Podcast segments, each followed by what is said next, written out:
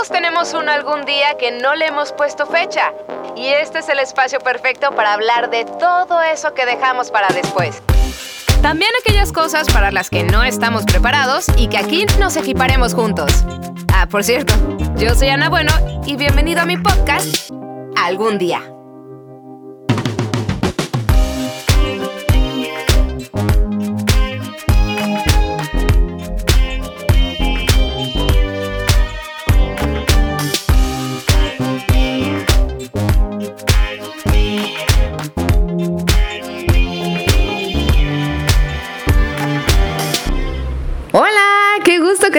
Por aquí. Nada me hace más feliz que le vuelvas a dar play a este podcast llamado Algún día. Si es tu primera vez, mucho gusto. Yo soy Ana Bueno y te invito a que te acomodes donde quiera que te encuentres para platicar de un tema que ha dado mucho de qué hablar en las últimas semanas, si no es que meses. Las elecciones entre Biden y Trump en los Estados Unidos, que ha sido de las más importantes desde la Segunda Guerra Mundial porque estuvo en juego el futuro de la democracia estadounidense, encuestado incluso por el New York Times. Y durante la campaña, Trump evitó inicialmente comprometerse a un traspaso pacífico del poder si fuera derrotado. Luego en octubre dijo que sí lo aceptaría, aunque enseguida dijo que quería que fuera una elección honesta. Y bueno, ahora sabemos que espera ir a los tribunales por el supuesto fraude electoral, pero como que le gusta ese lugar, fíjate, porque en 30 años ya lleva 4.095 litigios y eso sin contar a las personas que prefieren perdonar hasta deudas de millones de dólares con tal de no entrar en un conflicto más con él. En fin, al final las cifras hablaron por sí solas y aunque Biden no la tuvo regalada, hoy todos estamos como un poco más relajados, pero eso sí, la que me tuvo bastante informada y al tiro con todo este tema a través de Instagram fue Marisa López Collado, mejor conocida como Marisa Informa. ¿Cómo estás? Bienvenida algún día.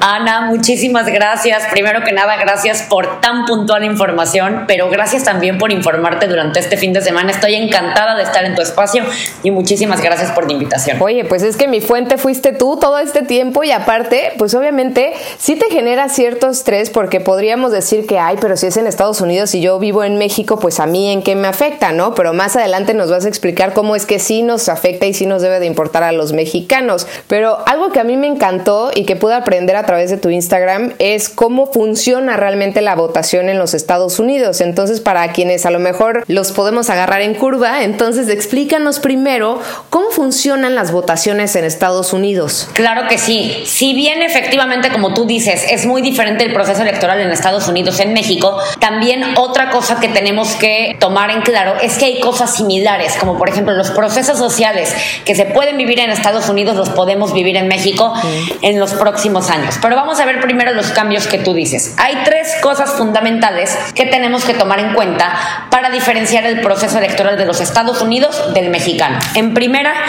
allá se rigen, como bien mencionaste, por voto electoral y no por voto popular. Voto popular brevemente es lo que tú y yo conocemos como voto por voto y casilla por casilla y ciudadano por ciudadano, por así decirlo. Claro.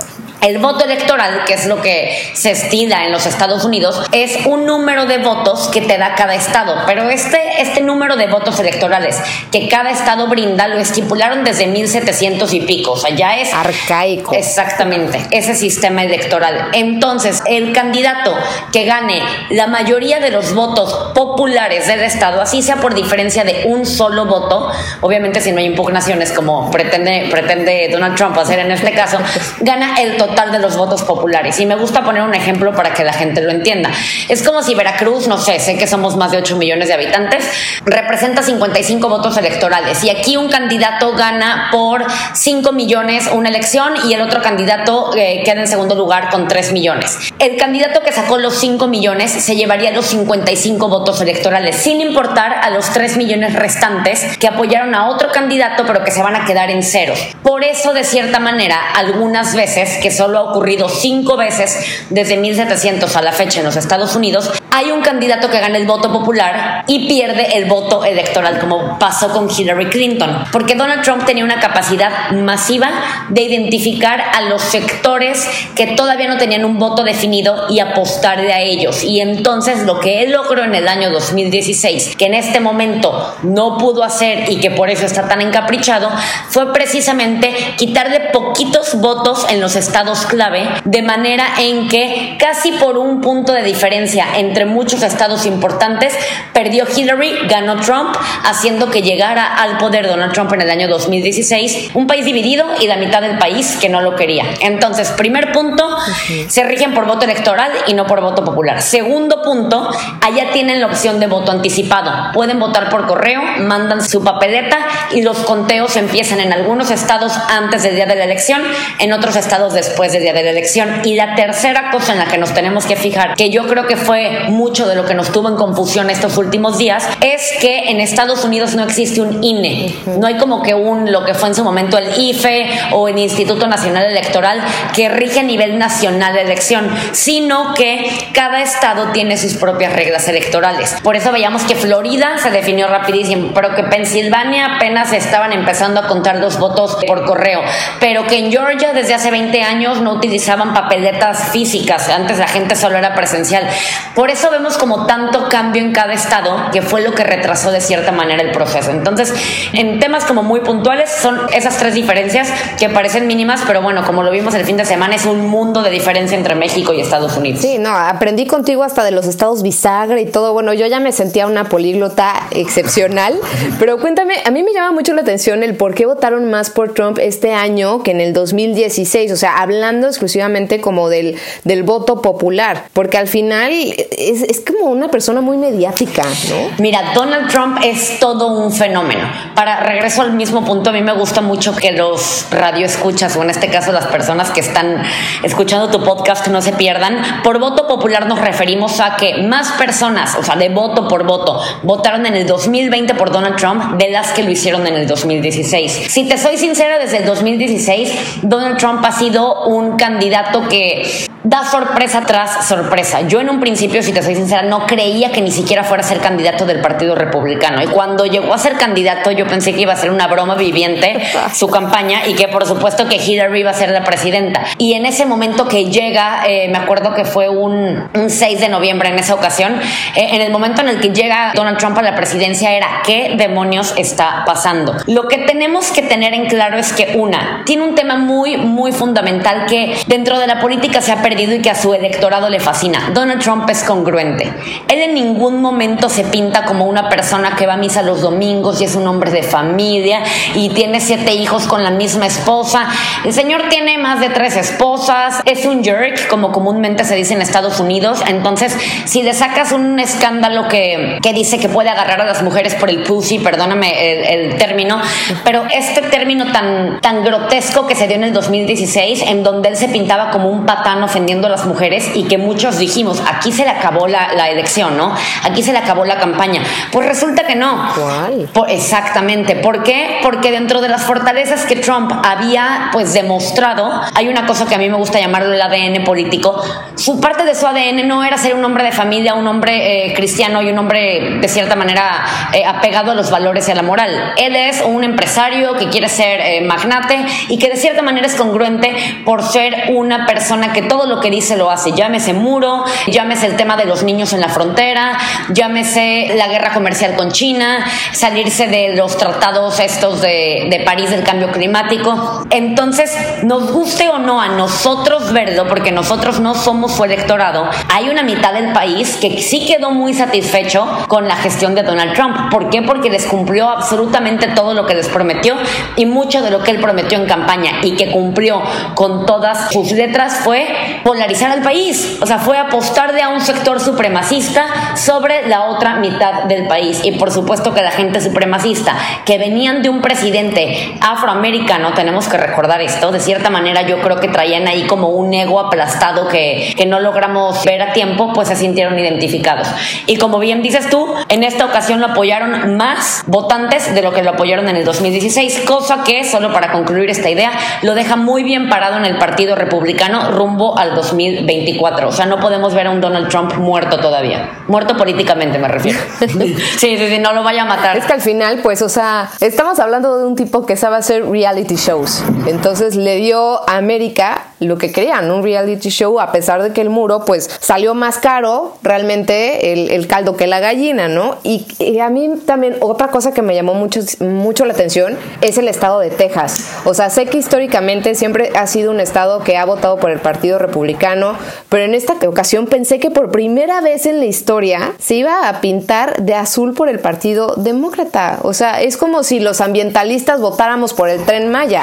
O sea, ni siquiera, me explico, ni siquiera seguiría construyendo el, el muro de Trump. No, no, no me genera lógica. Sí, ah, hubo muchas sorpresas o hay muchos temas que así como a ti con Texas no te generan lógica en las elecciones en los Estados Unidos. Una es que el voto latino y el voto cubano apoyó a Donald Trump sorpresivamente cuando ha ofendido tanto a los latinos.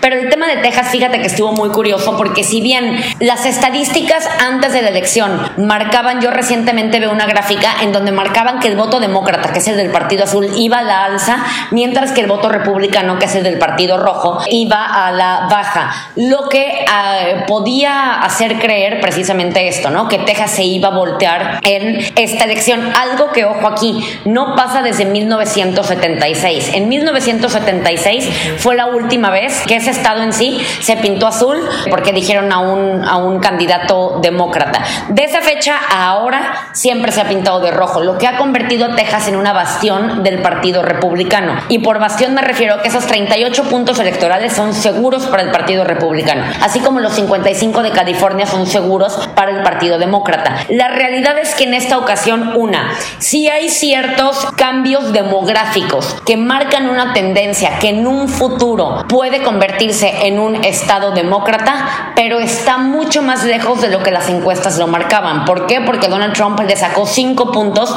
a Joe Biden. Mucho pasa que las ciudades grandes empiezan a contar los votos primero. Las ciudades grandes en su mayoría, en todos los estados, se pintaron de azul.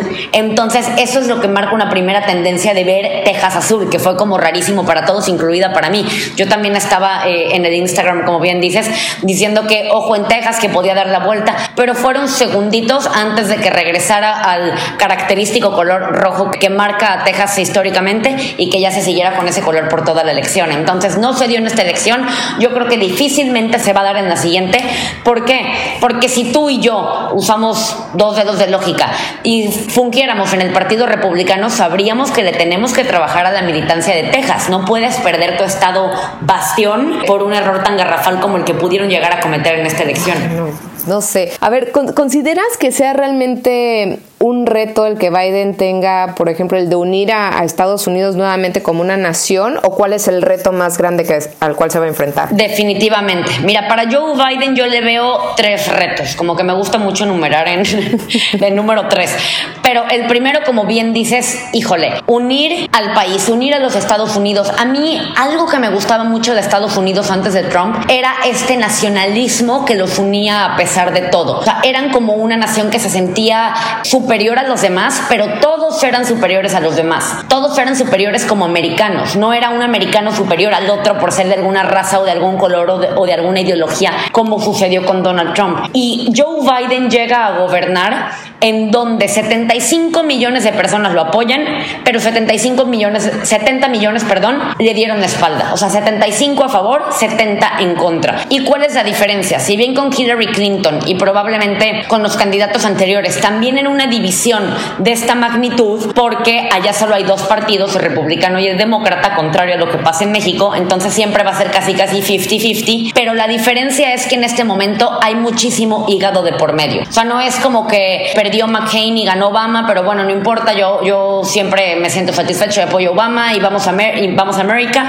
En esta ocasión es o amas o odias a Donald Trump, lo que te hace amar u odiar a Joe Biden. Y es el discurso que Joe Biden está intentando fomentar desde el sábado que dio su primer discurso, el tema de la unión, el tema de ser un presidente que va a gobernar para todos, que es lo que más necesita su país. Como segundo reto que yo creo que tiene es el tema de gobernar en una pandemia. O sea, yo no sé, te lo digo a ciencia cierta, menos él que verdaderamente ha soñado con ser presidente, ya la había peleado en dos ocasiones anteriores. Yo no sé quién quiere gobernar en una época como esta, sinceramente. Tienes un reto fuertísimo con el tema del coronavirus y con el tema de la crisis económica todavía peor. Y si lo conjugas, no sabes ni a cuál apostarle. Y por tercera, que este siento que va a estar bastante interesante porque ya no trae drama de por medio, el tema de desmarcarse del sello de Obama. Si tú te das cuenta, cada que vamos a hablar de Joe Biden, en las primeras cinco líneas vamos a decir vicepresidente durante la administración de Barack Obama. O sea, lo primero que dices es senador y luego dices vicepresidente en la administración de Barack Obama. Entonces viene siendo como el segundo de Obama. Y yo creo que va a estar interesante ver cómo le va a poner su propio sello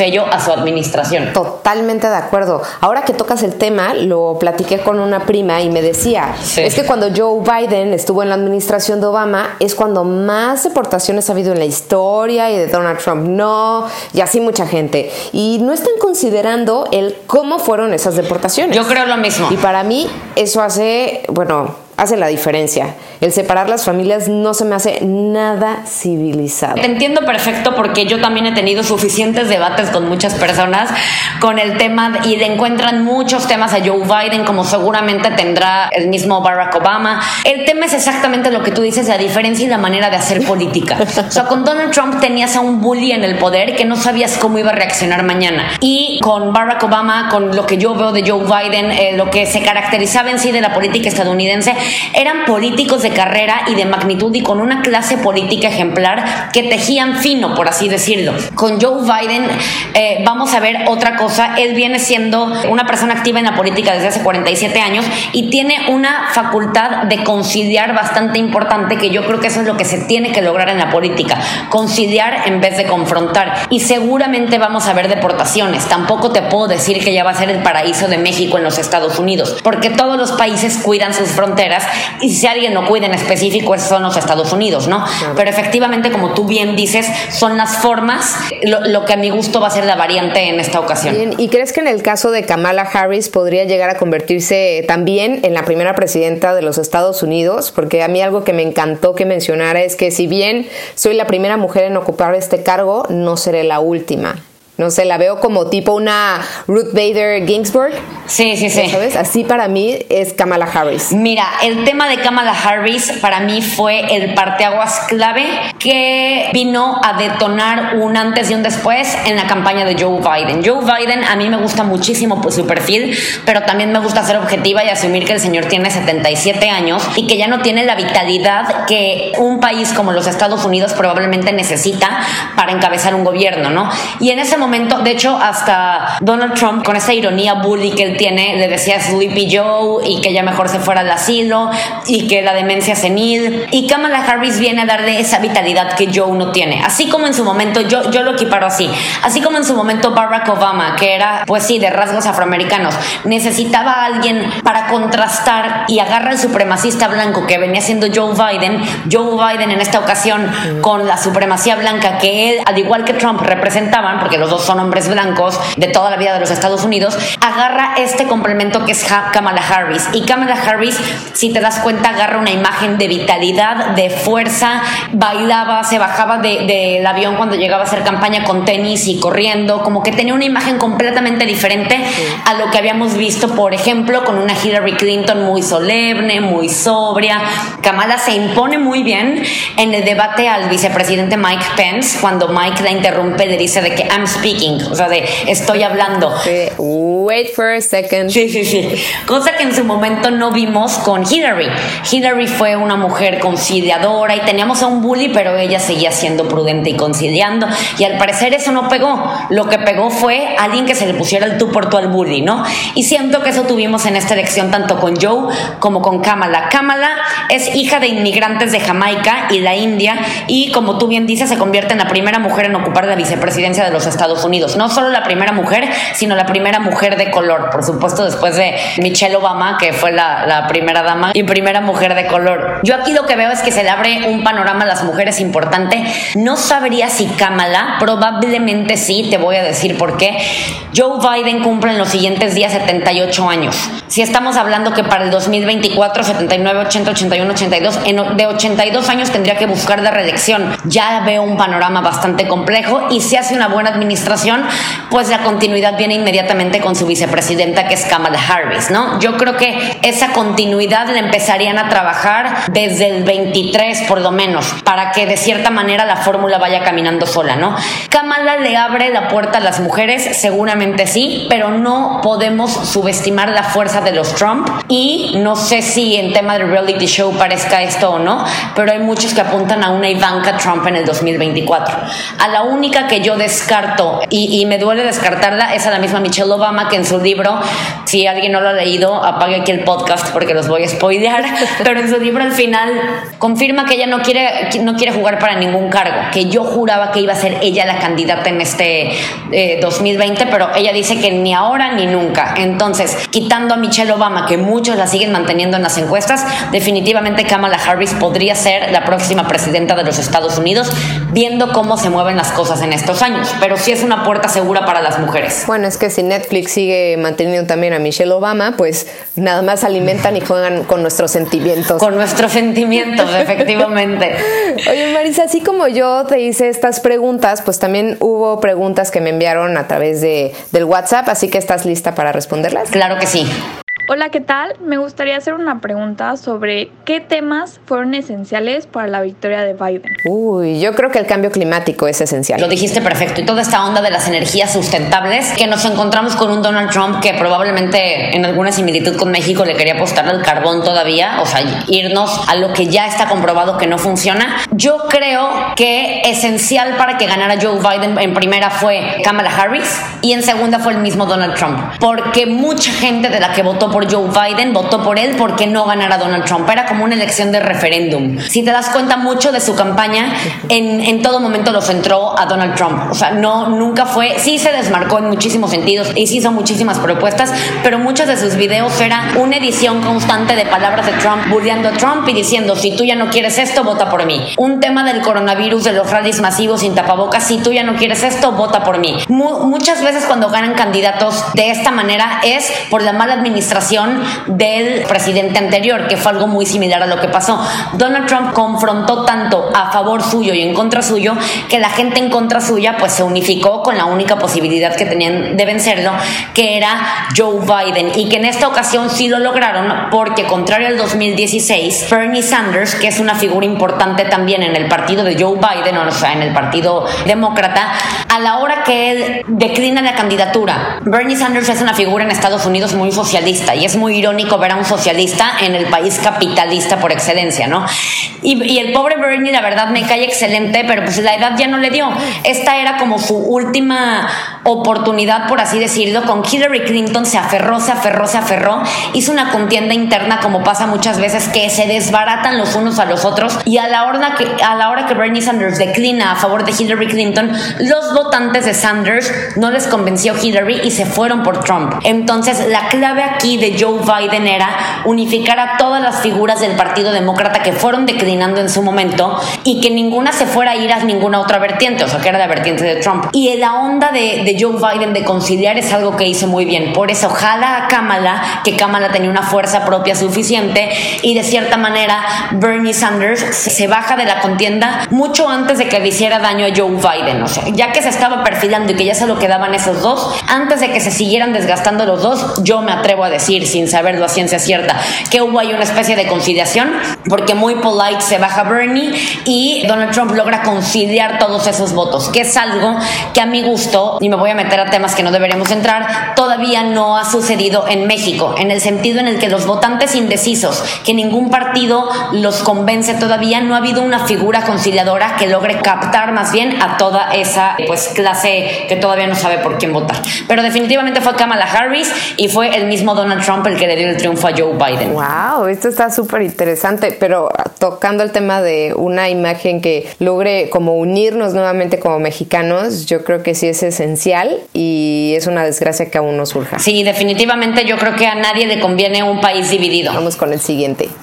Hola Ana, John Biden tiene unas altas expectativas a nivel mundial por parte de todos los países. Todos esperamos que sea un gobierno más humanista y mucho más objetivo que el de Donald Trump. ¿Tú crees que esto sea bueno para México? Uy. Fíjate que esa es de las preguntas más comunes. ¿Quién le conviene más a México? No me atrevo yo a dar ninguna respuesta y siento que a la gente que, pregunta, que hace esa pregunta más bien le choca mi respuesta porque todas son suposiciones. O sea, yo siento que si le llega a ir mal a México con Joe Biden van a decir le hubiera convenido más Donald Trump. Y si a México no le hubiera ido bien con Donald Trump, hubieran dicho le hubiera convenido más Hillary Clinton. O sea, no sabemos a ciencia cierta qué panorama nos esperaba con uno con el otro. Yo en lo personal siento que no solo a México, sino a todo el mundo le conviene más un hombre racional en los Estados Unidos. Llámese como se llame. Y Donald Trump no cumplía con la característica de ser alguien racional. Y te voy a poner el ejemplo perfecto que a mi gusto responde el por qué conviene Joe Biden. No puede ser posible que México no se pueda pronunciar para felicitar al candidato Joe Biden por medio a que el bully te bulle.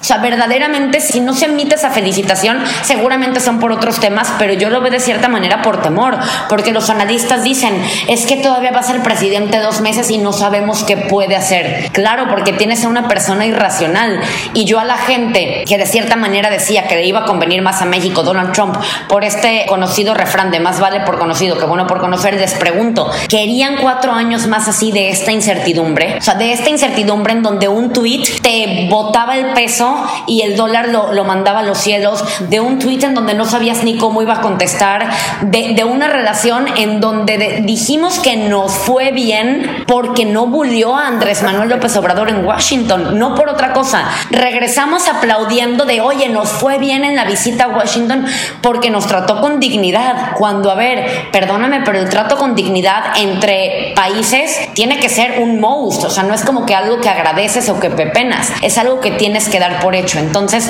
no me atrevo a responder, no, nos va mejor con Joe Biden porque la economía y lo que sea, porque no lo sé. O sea, ni yo lo sé y yo creo que hasta los analistas se pueden equivocar porque todas son meras suposiciones. Yo creo que el único punto que yo aplaudo que nos puede ir mejor con Joe Biden es porque es una persona racional, que concilia, que sabe llegar a acuerdos y que vamos a tener de cierta manera una estabilidad diferente a la que teníamos con un Trump que de repente tuiteaba y movía la economía mundial, sinceramente. Era algo que me sorprendió en todos los sentidos. Sí, te lo juro que muchas veces pensaba, creo que es mil veces mejor caer en un rosal lleno de espinas que caer en el Twitter de Trump. es que Dios, y aparte no tenía filtro. En ciertos puntos ya me daba risa, la verdad, pero en otros puntos yo decía, no puede ser, y aparte tuiteaba en mayúsculas. Ah, sí, sí. O sea, se ve que estaba enchiladísimo, en, me lo imagino en la oficina oval. Hubo un tweet que me causó muchísima risa, que es cuando el iPhone cambia de tener como el botón en el centro a, ya no tener como ese botón en la parte de abajo del iPhone, ¿no? Sino que ya como que con el dedo le haces swipe up y te mueves en, el celular. Y algo, y algo tuiteó como que era mejor el botón. O sea, que se ve que le acababan de dar su nuevo aparato y el señor no le gustó y en ese momento tuiteó que, que era mejor el botón. O sea, verdaderamente había unos risibles, pero era preocupante que con un tweet de esta manera movía la, la economía mundial. Era algo que yo creo que, que no, no, no le vimos el peligro que pudo ocasionar. Claro, yo creo que por eso a la única que amé era Melania Trump O sea, era la única que nos hacía justicia a todos, ¿sabes? Ay, yo no sé si la amé o si la sentía, este, la quería abrazar, porque, híjole, pobre mujer en cierto, que bueno, pobre nada, ¿verdad? Porque vive en la Casa Blanca. Pero yo fíjate que aquí no me quiero tirar a nadie en contra, pero yo alguien que me gusta mucho por su perfil es a Ivanka Trump. Se me hace un poco más consideradora que, que su papá de cierta manera intentaba ser como ese contrapeso que el papá le faltaba, le faltó mucha fuerza para hacer el contrapeso, pero en algún algunos tweets decía que pues su papá no era tan malo como creía, bla, bla, bla. Y tiene como una clase, es como tan polite que el día de ayer que sale esta noticia de la vacuna, bueno, en mi lenguaje coloquial y qué bueno que aquí no estamos como en temas oficiales, fue una mentada de madre para Trump que sacaran la noticia de la vacuna el lunes siguiente a la elección de los Estados Unidos, ¿no? Porque si hubiera salido antes de la elección, pusiera una carta a favor de Trump. Y él iba a decir que ya el coronavirus iba a acabar y bla, bla, bla. Pero se esperan a sacar la noticia dos días después de que se dan los resultados, ¿no? E Ivanka tuitea, saca un tweet diciendo que la administración de Donald Trump otorgó recurso económico para el desarrollo de esta vacuna, como diciendo, que, leyendo entre líneas, mm. tú, tú entendías que era como un logro para su papá el tema de que la vacuna hubiera salido, ¿no? Pero termina el tweet de una manera muy polite y dice, pero hoy es un gran día para la salud en el mundo. O sea, como que en ningún momento confronta, o sea, no es este tweet de su papá de él dio y por qué lo sacaron después, sino que como que para su información, la administración de Trump otorgó tantos millones, bla, bla, bla, bla, bla. Oye, pero hoy es un gran día para la salud en el mundo, como que de una manera mucho más inteligente a la manera como su papá acostumbra comunicar. Y yo creo que de Ivanka lo único que me hubiera gustado ver en algún momento es meterle un freno de mano a su papá por todas esas como insinuaciones, o sea... Ah, por completo. Yo, yo nunca me imaginaría que, no sé, a mi papá hablándome que si yo tengo un cuerpo excepcional y si no fuera su hija sería su novia. Por completo. Eso es lo único que me hubiera gustado de su parte. Sí, sí, por completo. Yo, yo me atrevo a pensar y repito, no es como que he estado sentada en la Casa Blanca ni mucho menos. Leí en algún lugar y no, no tengo el dato a la mano que ella sí lo corregía pero en privado. Mm. O sea, que como que públicamente en ningún momento iba a ser y que era la única voz que Donald Trump escuchaba, que cosa que sí lo considero cierto, porque pues yo, yo, yo luego sentía feo por la otra hija, por la Tiffany. O sea, yo no me muero si mi hermana es Ivanka y la traen para arriba y para abajo mi papá y la segunda era como que pasaba desapercibida, ¿no? Pero yo sí creo que, que igual y tener una relación en donde podía de cierta manera corregirlo en privado, cosa que pues yo creo que Donald Trump igual y a veces ni escuchaba, pero bueno, ahí están los resultados. Exacto, vamos con la última pregunta. Plata. Ahora que Biden ha ganado las elecciones, ¿qué va a pasar con los Dreamers? ¿Se quedarán? ¿Se irán? Yo estoy segura que se quedan. Fíjate que el tema de los Dreamers es un tema que a mí me dolía mucho. Yo lo empecé a captar con un libro de Jorge Ramos. Jorge Ramos, de verdad, es de mis autores favoritos, sí. En donde se llamaba como liderazgo, creo que se llamaba, o, valiente, algo así. El punto es que hablaba como de ciertos grupos que él había entrevistado que se confrontaban con el poder y que él admiraba. Y unos de ellos eran los Dreamers, ¿no? Los Dreamers, para quien no tienen el dato exacto, son esta generación de jóvenes, hoy en día jóvenes, que sus papás en su momento llevaron a Estados Unidos sin su consentimiento. O sea, en el sentido como si, no sé, tú y yo a los dos años, mis papás migran a los Estados Unidos y pues me llevan con ellos, pero no es como que yo pedí irme a los Estados Unidos. Hay niños que se fueron de meses, hay otros que ya se fueron de cierta edad un poquito más avanzada, pero ninguno de ellos voluntariamente dijo, yo quiero dejar mi país para irme a vivir a los Estados Unidos. Y ellos crecen en los Estados Unidos conociendo ese país como su casa, pero con la diferencia que pues no tenían papeles porque no tenían pasaporte. Eh, para todos los que tenemos la oportunidad de visitar Estados Unidos te das cuenta que allá no eres nadie sin un pasaporte gringo. O sea, yo, yo me enfermé recientemente y, oye, ¿me puedes hacer una cita o una consulta? Tu número de pasaporte, como que todo es con número de pasaporte. Ahora imagínate vivir en un país que no te da ninguna seguridad porque tú no tienes un número de pasaporte y que el hecho de que lo intentes conseguir te abre la posibilidad de que te deporten. Pero a ver, ¿a dónde te van a deportar cuando tú no tienes familia en otro lado? Tu país es ese. O sea, no es como que, ah, vino de México a los seis meses, mándenlo a México. ¿Con quién? ¿A dónde? ¿A qué ciudad? A un país que ni siquiera conocen. Esta generación se denominó Dreamers. El punto de todo esto es que Barack Obama, como bien platicamos, fue un poco más racional que irracional y se dio cuenta de esta necesidad y ¿qué hizo? Bueno, no los voy a nacionalizar porque el hecho de nacionalizarlos objetivamente abre una puerta a que todos vengan a tener a sus hijos acá, que se queden aquí y a la mera hora pues ya los nacionalizo, pues era algo que objetivamente no podía hacer, pero les ofreció ciertas certezas jurídicas como un permiso de trabajo para que ellos pudieran trabajar sin el miedo de ser deportados, licencia para conducir y seguro médico. Eh, bueno, a todo este, estos beneficios que les otorgó le denominaron DACA. Viene Donald Trump y revoca el DACA. Con esto yo leí un caso que verdaderamente te partía el corazón, que era de una persona que había emigrado de Colombia, me parece, un dreamer también, porque no solo son mexicanos, sino como que son latinos en general, y que él estaba pasando por un cáncer y podía atender su tratamiento contra el cáncer por el seguro médico que el DACA le daba y podía como que pagar ciertos medicamentos por el trabajo que obtuvo gracias al permiso de trabajo que el DACA le daba. Entonces realmente a la hora que tú le quitabas el DACA, pues lo estabas dejando a que colapsara en exactamente en general, ¿no?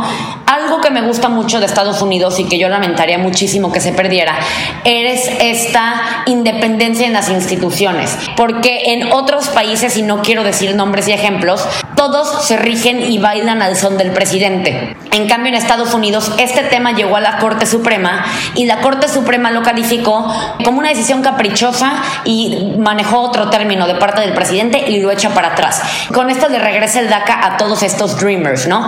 Entonces, realmente yo creo que el DACA lo arranca Barack Obama, sería una traición, yo no creo que Joe Biden lo vaya a echar atrás y definitivamente es un punto a favor de los Dreamers porque van a tener mucho más certeza de la que tienen con, con un bully como Donald Trump. Claro, porque al final pues no es humano porque te la vives con miedo todo el tiempo. No, imagínate. En que en algún momento o alguien te deporte o alguien te esté ofendiendo, alguien te agreda físicamente, porque al final cuando tienes a alguien como líder, el de hasta arriba, pues está agrediendo a toda la gente, ¿qué mensaje le mandas a todo el resto? Que puede hacer lo mismo y está bien. No, definitivamente. La verdad es que hay, hay testimonios que te dejan el corazón chiquito porque la gente tenía miedo que sus papás salieran a trabajar o no se querían ir a la escuela por el miedo que cuando regresaran del colegio sus papás ya no iban a estar porque los habían deportado. O sea, vives con esa incertidumbre de que tú no eres de aquí y que te pare un de tránsito o eh, llegas al hospital por una apendicitis o por lo que sea y se dan cuenta que eres inmigrante. Realmente viven en una incertidumbre continua y lo que tú dices es precisamente por lo que yo más celebro que haya perdido Donald Trump déjate por el tema de los mexicanos, déjate eh, por todo lo que hemos platicado anteriormente y creo que es la primera vez que expreso como que mi opinión abiertamente porque siempre intento mantenerme objetiva de los dos lados, pero no puede ser posible que una persona tan bully, tan ególatra, tan mentirosa, tan déspota gane las cosas en este mundo se mantenga en el poder. Hay un video que realmente una persona dice, ahorita que ganó Joe Biden, hoy en día es más fácil ser padre de familia, porque claro, ¿cómo le explicabas a tus hijos que alguien como Trump, que agarraba a las mujeres por el pussy y que no pagaba impuestos y que como tú bien dices, abroceaba a su hija, que él después de Jesucristo era la persona más famosa del mundo y que él podía hacer lo que quería, bla, bla?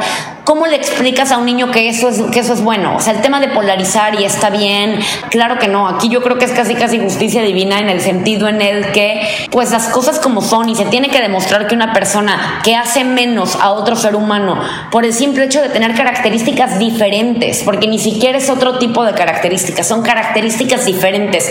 Las que Trump señala, juzga, condena y enjuicia, no podía perpetuarse en el poder o verdaderamente iba a ser muy triste que, que se saliera con la suya literalmente como villano de película. Pues qué bueno que por lo menos en Estados Unidos se retractaron de esta forma, ¿no? Sí, la verdad es que sí. Y esperemos que a Joe Biden le, le vaya muchísimo mejor en favor de todos, ¿no? De todo el mundo, porque no solamente tiene que tratar nuevamente con México, sino también con Bolivia, Venezuela, con Rusia, China, N cantidad de, países, ¿no? Claro. Marisa, me ha encantado de verdad platicar contigo, no sabes, porque siempre te veía en las historias y decía, wow, es que todo esto, ¿no? Y era como... Ay, no, Ana, muchas gracias. te lo juro, te informas de una manera muy rápida, muy práctica y haces que, que todos, sin importar la edad que tengamos, entendamos lo que está sucediendo. Y como esta es tu primera vez aquí en algún día, a todos mis invitados les pregunto cuál es su algún día.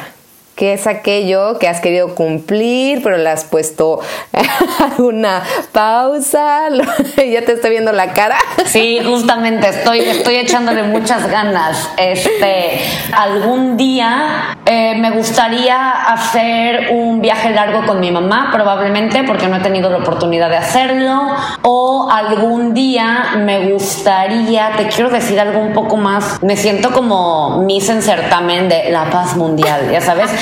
Pero no, probablemente no, no, no, ya la tengo. Yo creo que algún día me gustaría hacer un cambio radical en el sentido de una fundación, algún apoyo como generalizado, guiado mucho más desde el liderazgo y las buenas intenciones y no tanto desde la caridad, ya sabes, no tanto como que voy en el coche y te doy una ayudita, pero sí creo que me gustaría influir en, cierta, en, ciertos grupos, que la gente caiga en la apatía de desentenderse de las necesidades humanas y así como se desentienden de las noticias, ¿no? Entonces algún día me gustaría interferir en esa gente para que el activismo fuera generalizado. ¡Wow! Me encanta. Pues muy bien, ¿cómo te encontramos en redes sociales y también dónde te escuchamos, además de aquí? Muchísimas gracias, Ana. Antes de despedirme, te quiero agradecer el espacio. Me fascina tu podcast. El tema de algún día yo creo que nos hace soñar a todos. O sea, todos tenemos algún día. Y qué bueno que no me la dijiste antes porque estuvo padre que fuera espontánea. Y ayudas muchísimo a desmenuzar de información de manera eh, coloquial, porque luego me pasa que siento que me voy con muchos tecnicismos y tú me ayudaste perfectamente a aterrizar todo para que toda la gente que te escucha lo pueda entender mejor. Me encuentran en redes sociales como arroba Marisa Informa, Marisa con una S y tengo un podcast en Spotify no tan bueno como el de Ana, ah, eh, pero que de repente alimento también con cierta información de este carácter, como de temas noticiosos y de política explicado for dummies. Por ahí los espero para resolver todas sus dudas. Muchas gracias, Marisa. A ti, Ana, que tengas un excelente día y bonito día a todos. Y gracias a ti por haberle dado play a este episodio llamado America Will Be Great Again, but Without Trump, con Marisa Informa. De esta manera ya tenemos todo más desmenuzado y comprendemos un poco más la situación por la cual atravesó Estados Unidos en estas elecciones. Recuerda que recibo cualquier comentario vía WhatsApp al 2293-734477 y también me encuentras en Instagram como arroba la bueno con doble E. Tú y yo tenemos una cita el siguiente jueves o cuando sea que le des play algún día. Bye bye.